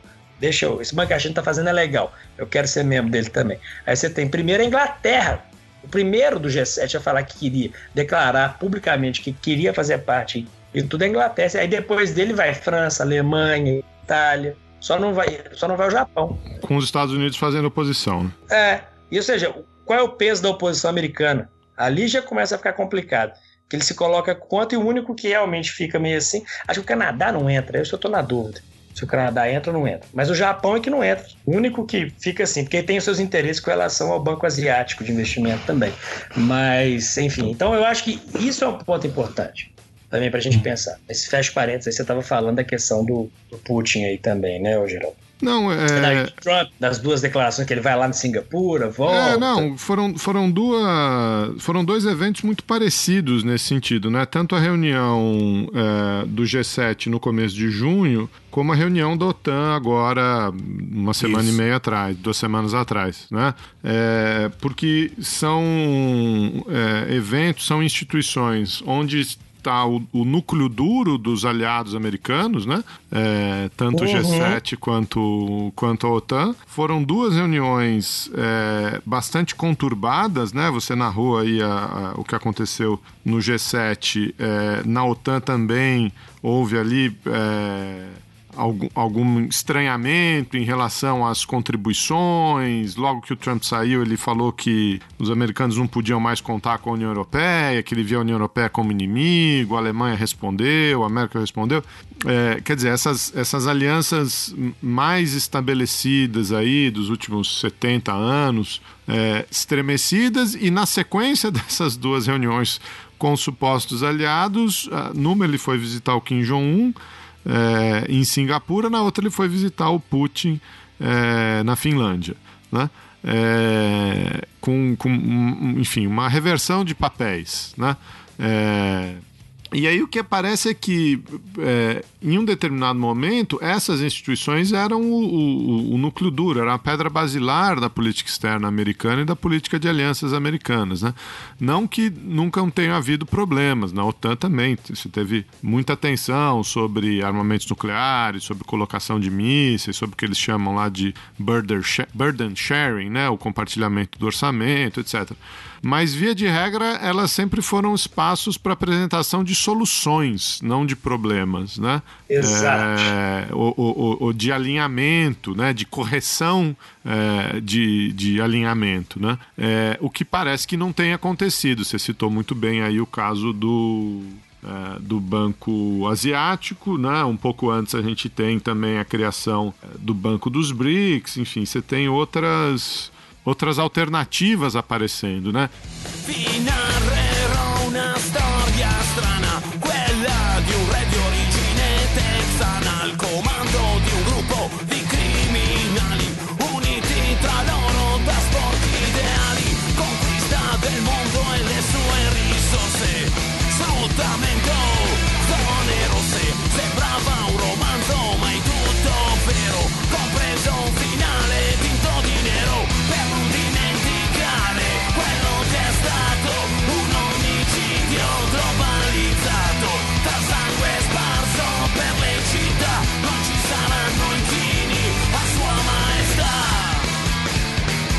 Queria, queria te ouvir um pouco explorando isso aí. Você começou nessa linha, depois a gente foi para o Trump, é, mas em que sentido o, o, o BRICS, é, com a criação do banco, com a criação do arranjo uh, monetário e dessas outras iniciativas, você mencionou aí uh, o processo de outreach, essas novas lideranças, quer dizer, você, na sua fala inicial você deu a impressão de que uh, parece que é o BRICS que está investindo muito mais em multilateralismo e não o G7 como o G7 antigamente fazia, né? de, de coordenar coordenar o que ia para o FMI, o que ia para o Banco Mundial, né? Você citou o Quad, né? O que ia para o GATT, que criou a OMC, tudo saía dali.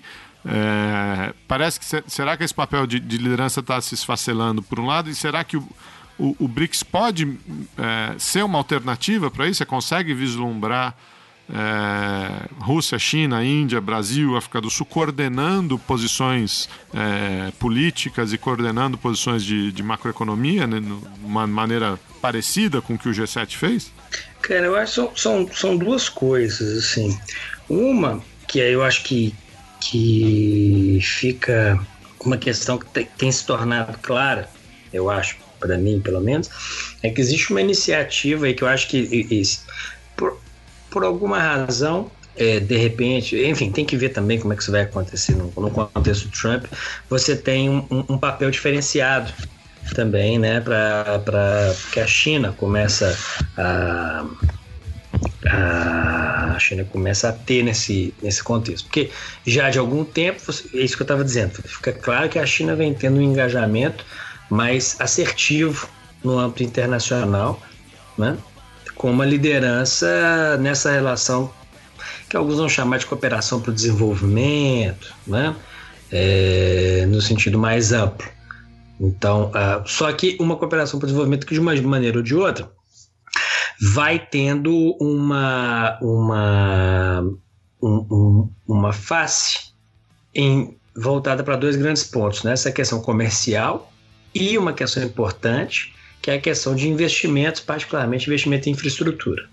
Né? Isso, no contexto pós-crise, passa a ser fundamental como forma de reinvestimento de capital. Né? É, garantir que volte para a circulação, para a esfera da circulação e que tenha um retorno no médio e longo prazo. É, ou seja, que garantir que os processos de acumulação vão continuar acontecendo, ou seja, conseguir sair da crise, reinvestimento de capital acumulado e que está parado é fundamental. Então a China passa a ser fundamental nesse processo. E daí, por exemplo, você ter, eu, eu vejo nesse sentido uh, um dos elementos associados a esse interesse europeu de fazer parte do Banco Asiático de Investimento é, infraestrutura, a questão associada ao, ao interesse também de conseguir ter acesso ao renminbi, ao capital é, chinês também.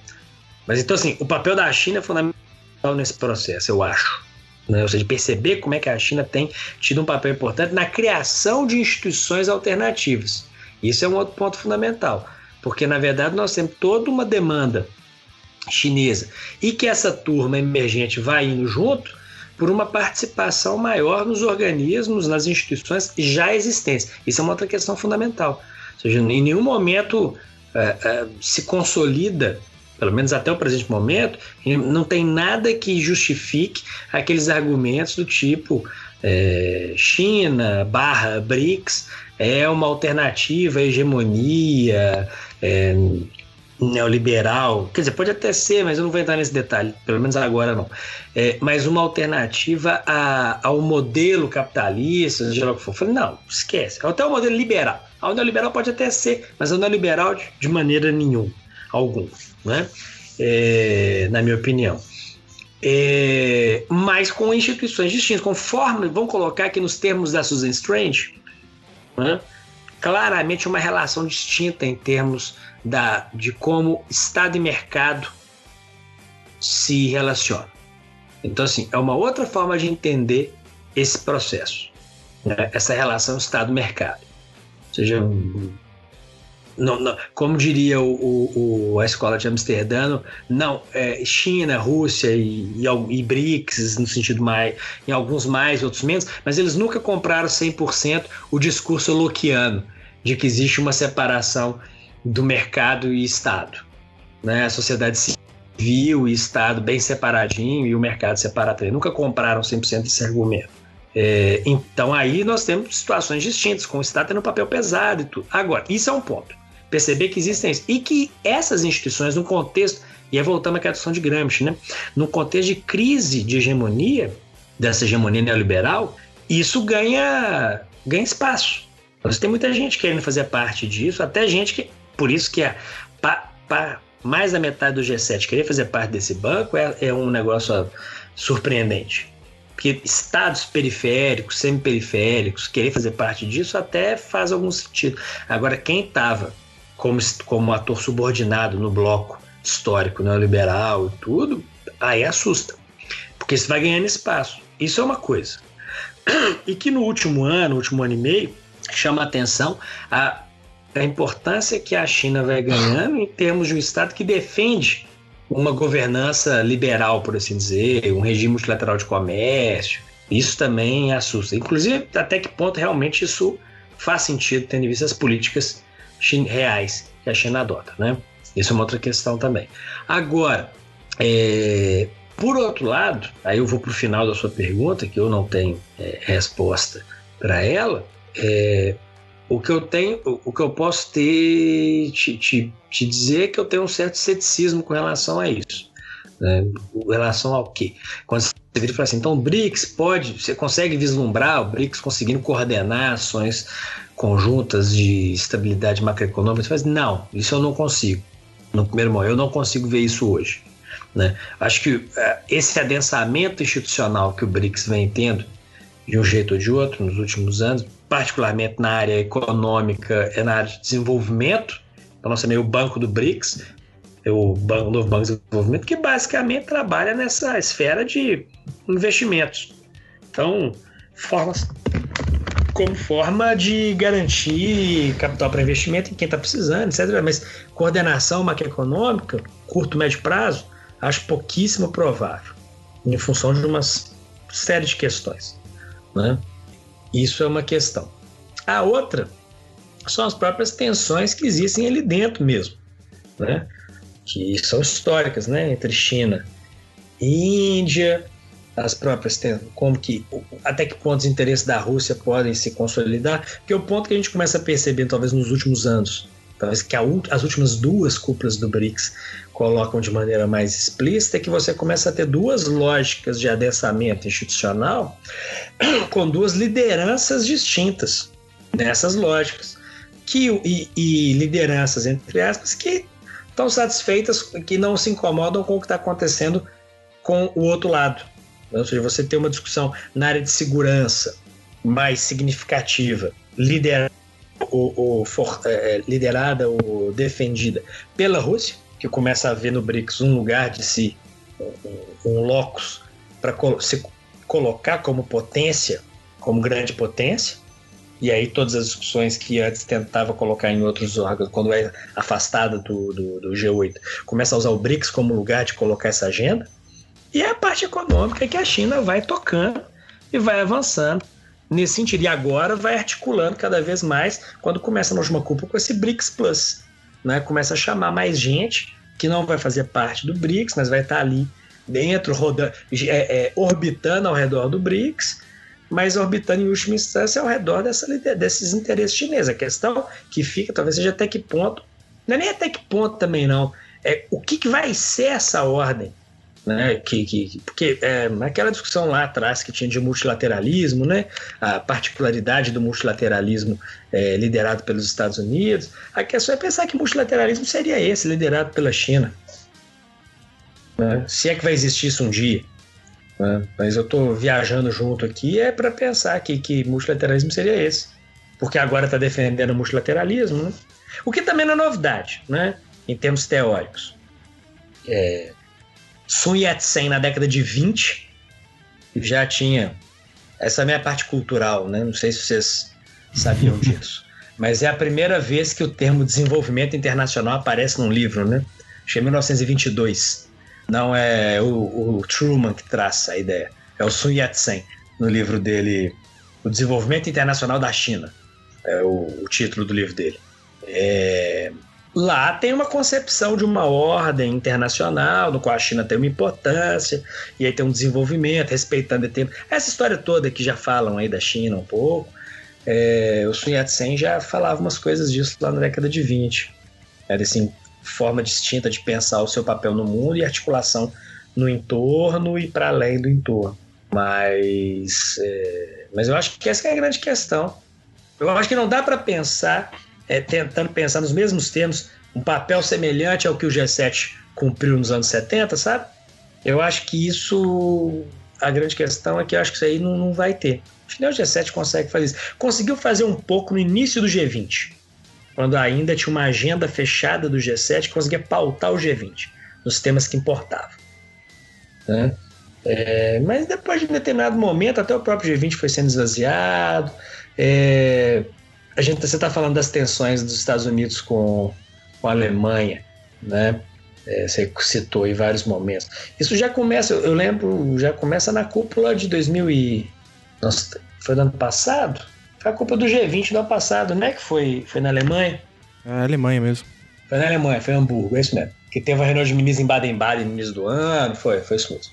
É, foi um fiasco, até porque é, e, o tema fundamental que a Alemanha tinha colocado era a questão ambiental. Meio que eu conversava com, o, com um diplomata brasileiro e ele falava que, um, um, na opinião dele, um dos vacilos da Alemanha era que fechou a agenda, a pauta da agenda, essas coisas, mas ninguém acreditava que ia dar Trump, né?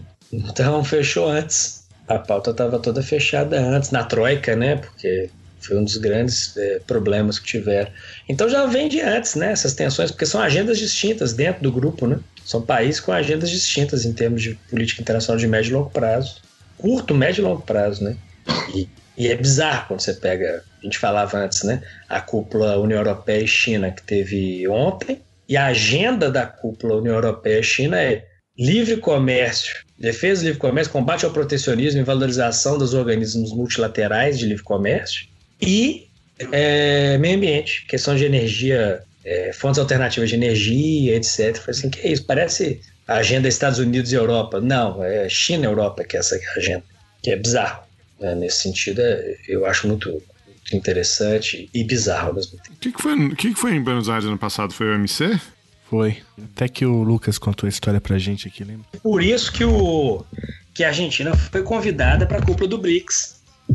Agora, porque é, é quem, quem vai hospedar o G20.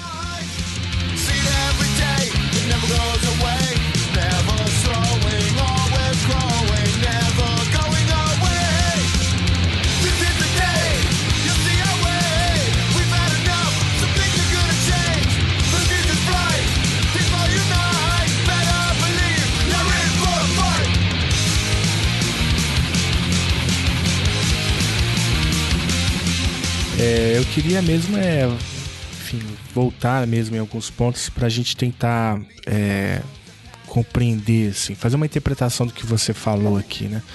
É, de fato não há muitas novidades, algumas novidades sim existem, né? Uma delas é esse tom fanfarrônico, você usou o termo, né? O, tom informal, né? Da, da diplomacia econômica do Trump mas é, em termos de agenda, a gente já viu acontecer coisas semelhantes em outros momentos da história. Você citou, por exemplo, a década de 80, com Reagan. Ah, eu olho mais atenção para a agenda comercial e essa guerra comercial, como está posta hoje, ela já vinha, já acontecia, inclusive de maneira um pouco mais é, intensa durante o governo Reagan. Pode ser que tudo mude amanhã ou depois, mas até agora eu, eu falo isso com alguma segurança. É, é claro que o Reagan não tinha esse discurso, né? Não era, enfim, não tinha esse tom fanfarrônico, né? Entretanto, embora a gente encontre é, semelhanças, né, na, em boa parte da condução da política econômica do Trump com outros momentos históricos, como você é, mencionou, é, e por isso a gente que a gente pode fazer uma divisão né, entre o que é discurso, ou seja, o que é aparência, o que é essência né, da, da diplomacia mesmo e da condução do engajamento internacional dos Estados Unidos. Há uma grande diferença né, entre aquilo que é mais estrutural e aquilo que é conjuntural e, portanto, passível de algum tipo de informalidade desse tipo. Mas eu acho que o que tem de mais é, interessante, assim, no, no argumento que você traz, é, e aí sim pode ser uma novidade importante é, é, é justa. A, a, novidade não estaria, portanto, no Trump, né? Mas a novidade estaria fora do, do, né, do, do contexto e das alianças clássicas dos Estados Unidos, é, que vem justamente desses arranjos é, liderados pela China, que seja via BRICS, que seja a cooperação de Xangai, todas as que você mencionou, né? Então há uma inversão importante, assim. É, uma delas você menciona, que é a, talvez é a esquizofrenia da conjuntura, que você vê é, justamente é, esses estados que a princípio estão fora né, das parcerias ou fora assim do, né, do, do centro da diplomacia norte-americana e esses e são esses é, que estão de fora ou nas margens, né, que estão dizendo, pelo menos do ponto de vista do discurso, que trabalharão para manter né, o multilateralismo e a governança. Né?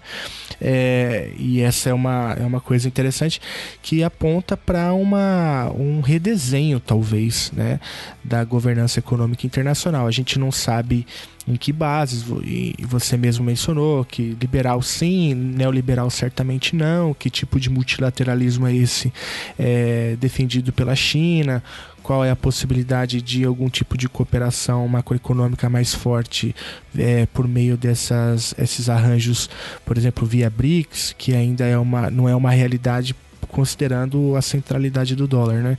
Mas é, talvez seja esse o ponto, né? É justamente enxergar quais são as ações que acontecem né, à margem da, da zona clássica de influência norte-americana é, e ver como esses atores estão se comportando, porque talvez esse seja o ineditismo da conjuntura, né? A gente esteja vivendo uma transição é, interessante, a gente não sabe exatamente para onde, mas um outro tipo de governança a, é, ancorada em outras regiões que não aquelas clássicas né, da, da aliança transatlântica, historicamente é, consolidada a partir da hegemonia norte-americana. Faz sentido? É, é isso aí mesmo? Cara, eu acho que faz todo sentido. Eu acho que é exatamente é, é, é por aí que eu, que eu fico pensando essas, essas questões. Porque uma coisa, gosto desse que você começou falando a respeito do. Né, voltando à questão que eu tinha falado de Reagan e etc. E, e que tinha uma postura bem assertiva também e tudo, em várias, é, várias questões, né, com seus aliados. Mas uma coisa é você ter uma postura assertiva num contexto de polarização né? polarização ideológica, polarização de modelos, polarização, em última instância, polarização de modelos mais amplos de organização da economia política como um todo. Outra coisa é ter um discurso dessa natureza quando você tem a outra opção meio que no, vou colocar assim, no limite não te impondo muitas mudanças, né? não te demandando muitas coisas. Não, tudo bem, vamos, vamos. Ou seja, você tem uma outra possibilidade. Como dizia em alguma conversa com, com, com, com o Javier aqui, era você ter uma situação onde você tem um centro com dois polos. Né? E aí você tem, dentro da mesma, quase, da mesma lógica mais ampla de funcionamento do sistema, duas possibilidades de articulação que se entrecruzam, que se permeiam, né? e que se interpenetram. Então a questão é como que, que, que dentro desse contexto é o que estava dizendo, como é que esse arranjo vai se. Como é que vai se dar essa, essa ordem? Porque você tinha essas, esses emergências, vocês sabem disso também muito bem. Como é que essa literatura nos últimos 10 anos, 10, nós estamos é, 10, 15 anos, essa, essa literatura sobre potências emergentes, sempre trabalhou de um jeito ou de outro com a aqueles muitos deles tentavam trabalhar essa ideia de potências emergentes e aí que está o grande o grande ponto acho para a gente pensar daqui para frente né essas potências emergentes sempre sendo aquele camarada que que quer usufruir da governança sem pagar o custo de contribuir para essa governança de um jeito ou de outro. Então, sempre tem debates a respeito disso.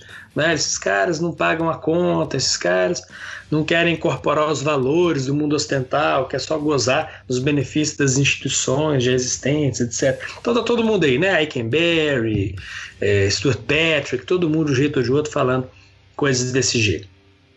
No limite, mas talvez, a, a, a, eu acho que talvez no limite aquele conceito que eu acho que pode fazer um pouquinho mais de sentido dessa turma toda é aquele do Miles Miles Kaller, né, quando trabalha a ideia de é, conservative globalizers, né, é, seja, sem uma, uma, esses emergentes como aqueles que não têm intenção tão clara de transformar a ordem. Mas até que ponto, pensando nos emergentes, e particularmente no caso chinês, se não quer transformar a ordem, mas até que ponto vai estar disposto no momento onde aquele que pagava a conta de manutenção da ordem está é, tá disposto a não ocupar o lugar, mas pagar parte da conta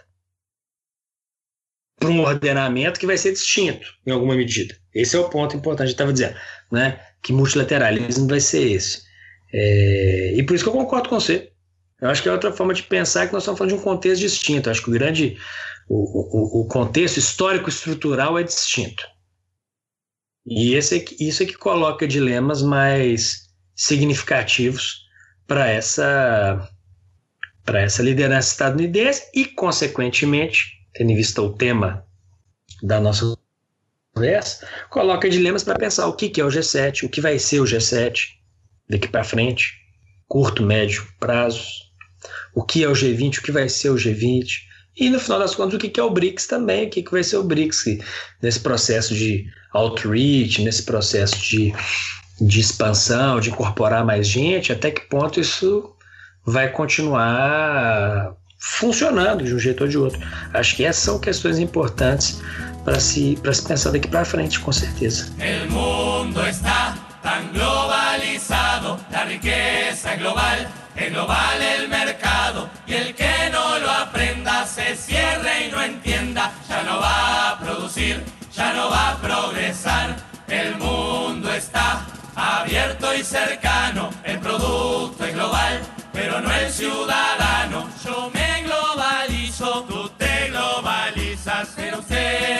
Ahí y nosotros acá.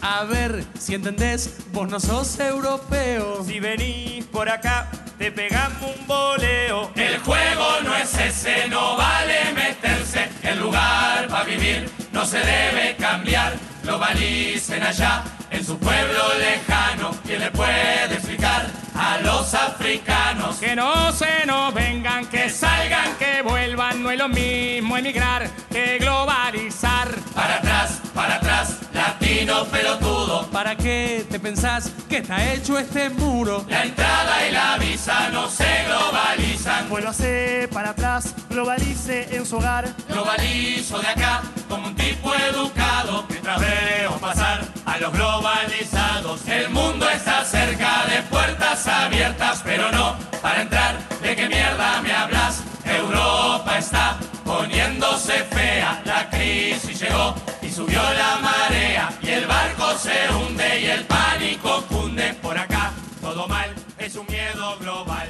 Por allá. Eu juro, eu nem tava lá. A culpa nem foi minha, foi dela. Essa maldita escada que derrubou a minha amiga. A mesma escada assassina que matou o Zé Carlos,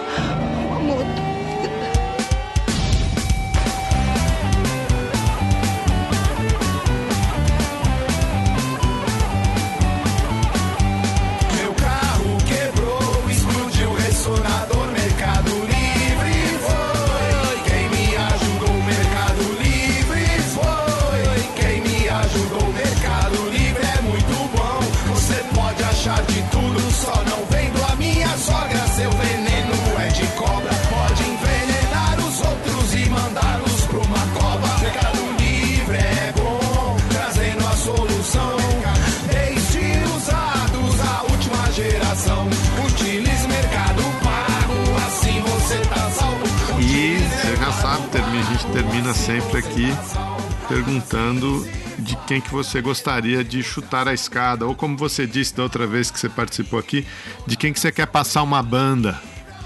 Eu ia batendo em vista o nosso contexto, né? É, eu passaria a banda no brother lá da. Brother? Porque ele não é meu brother, não. No. Ele era lateral? Ele era lateral da Croácia, não era? O Vida? Eu passo a banda no Vida. Depois que ele fez aquela saudação fascista no vídeo, é, eu passo a banda nele. Né? Tudo na vida tem limite. É, então não dá, não. Não bastasse a camisa da Croácia ser feia, eu podia até ter torcido para a Croácia, mesmo assim. Mas, se bem que não, porque a França ostenta um galo no peito, então a França é galo na Copa. sempre foi galo na Copa, e então Lecoq não puxa a banda, mas eu, eu, eu, eu, eu estaria a, a escada do. Explica, explica, explica aí pra, pro, pro, pro ouvinte que, que Pro ouvinte. Uai, teve aquela conversa, teve um vídeo depois que a. Que até porque tem a ver um pouco também com o contexto, né? Do, curiosamente, do programa. O, depois do jogo Croácia e Rússia, teve, é, vazou um vídeo de que fizeram no, no vestiário com o Vida fazendo uma declaração que, pelo menos em alguns sites que eu li, posso estar errado, pelo que eu li em alguns sites, a legenda era Viva a Ucrânia, mas a, a expressão que ele usou no original, em ucraniano, é a saudação do Partido Fascista Ucraniano. É, então não era só um Viva a Ucrânia, era a saudação do partido lá, que é o partido que está associado lá ao golpe desde 2014, nessas tensões. Tanto é que no próximo, no, no, jogo subsequente, que foi Croácia e de quem Croácia ganhou logo depois, na semifinal? Inglaterra, talvez? Inglaterra. É, toda vez que o Vida pegava na bola, dava para você ouvir os, as vaias da torcida. A torcida meio que torce, muita gente torcendo para a Croácia, mas contra ele ali por conta dessa declaração complicada. Até no caso russo, mais complicado ainda, tendo em vista as tensões lá da Crimeia desde 14. Mas é, ou anterior, né? Mas 14 se coloca de uma forma mais explícita. Mas esse é que é o ponto. Eu acho que ali ele, ele foi demais. É, eu tava procurando um motivo para não torcer para a França e até coloquei aqui no, no meu Facebook eu uma. Eu vi. É, vocês Eu viram. vi também. Coloquei uma uma reportagem dizendo que a Croácia, que a Croácia tinha uma mulher, era a primeira seleção a colocar uma mulher na, na, na comissão, né? Como é que chama isso? É, comissão, Comissão técnica. técnica. Comissão técnica, é. E, e aí um ex-aluno meu, Vinícius, é, prontamente me, me compartilhou Colocou essa... o blog do Juca. Eu vi que colocou um link do blog do Juca É. falando dos caras fazendo essa. É. E- Foi dali, inclusive, que eu vi umas outras coisas também. Que só daquela menção ali que o cidadão fez no seu, na sua timeline lá, eu fui procurando e vendo outras coisas e achando, falei, só confirmou a, a, a situação complicada que. É, aí pronto, Que a eu, eu, Croácia eu que achava que tinha, tinha um motivo para não torcer pela França, tive que não torcer para ninguém. né? Porque- Hum, não. Eu torço pro Galo. E, e tinha Galo. Na Copa você torce pro, pro time da CBF ou você torce pra França porque tem o Galo ou pra Portugal, porque sempre tem um galo português que aparece em alguns lugares perdidos também. Aí você vai torcendo pra Portugal por causa do Galo. Mas acabou, não dá pra torcer pra mais, pra mais ninguém. não. Government totally sucks, you motherfucker. The government totally sucks. Ben Franklin was a rebel indeed. He liked to get naked while he smoked on the weed. He was a genius, but if he was here today, the government would fuck him up his right GSA. Now let me tell you something about the government. Uh-huh. They're fucking up the environment. They're taking all the fucking beautiful animals, yeah, and making them fucking extinct. Oh no! The government totally sucks, you motherfucker. The government totally sucks. The government totally sucks. Cause the land of love and freedom is just a baby's breath away. And if we hold hands together, we can bring back the USA.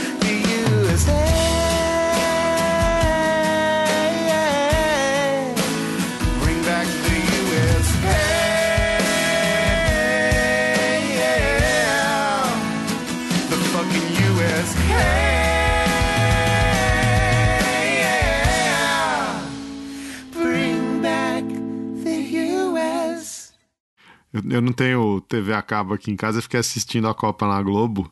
Descobri que tem um programa agora que chama Só Toca Top. É. Meu Deus.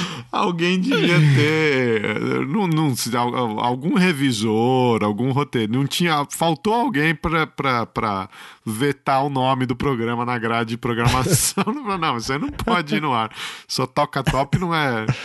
Mas é, é, acho que pode ser o lema aqui do Chutando a Escada, né? Só, só toca top, só vem top. Só toca top. É só ladeira abaixo, cara. Ah, é. Valeu, Léo. Obrigadão, cara. Cada enxadada é uma minhaca nova. Ô, oh, valeu. Boa noite aí pra vocês valeu, aí. Valeu, Léo. Obrigado, cara. Government surely sucks.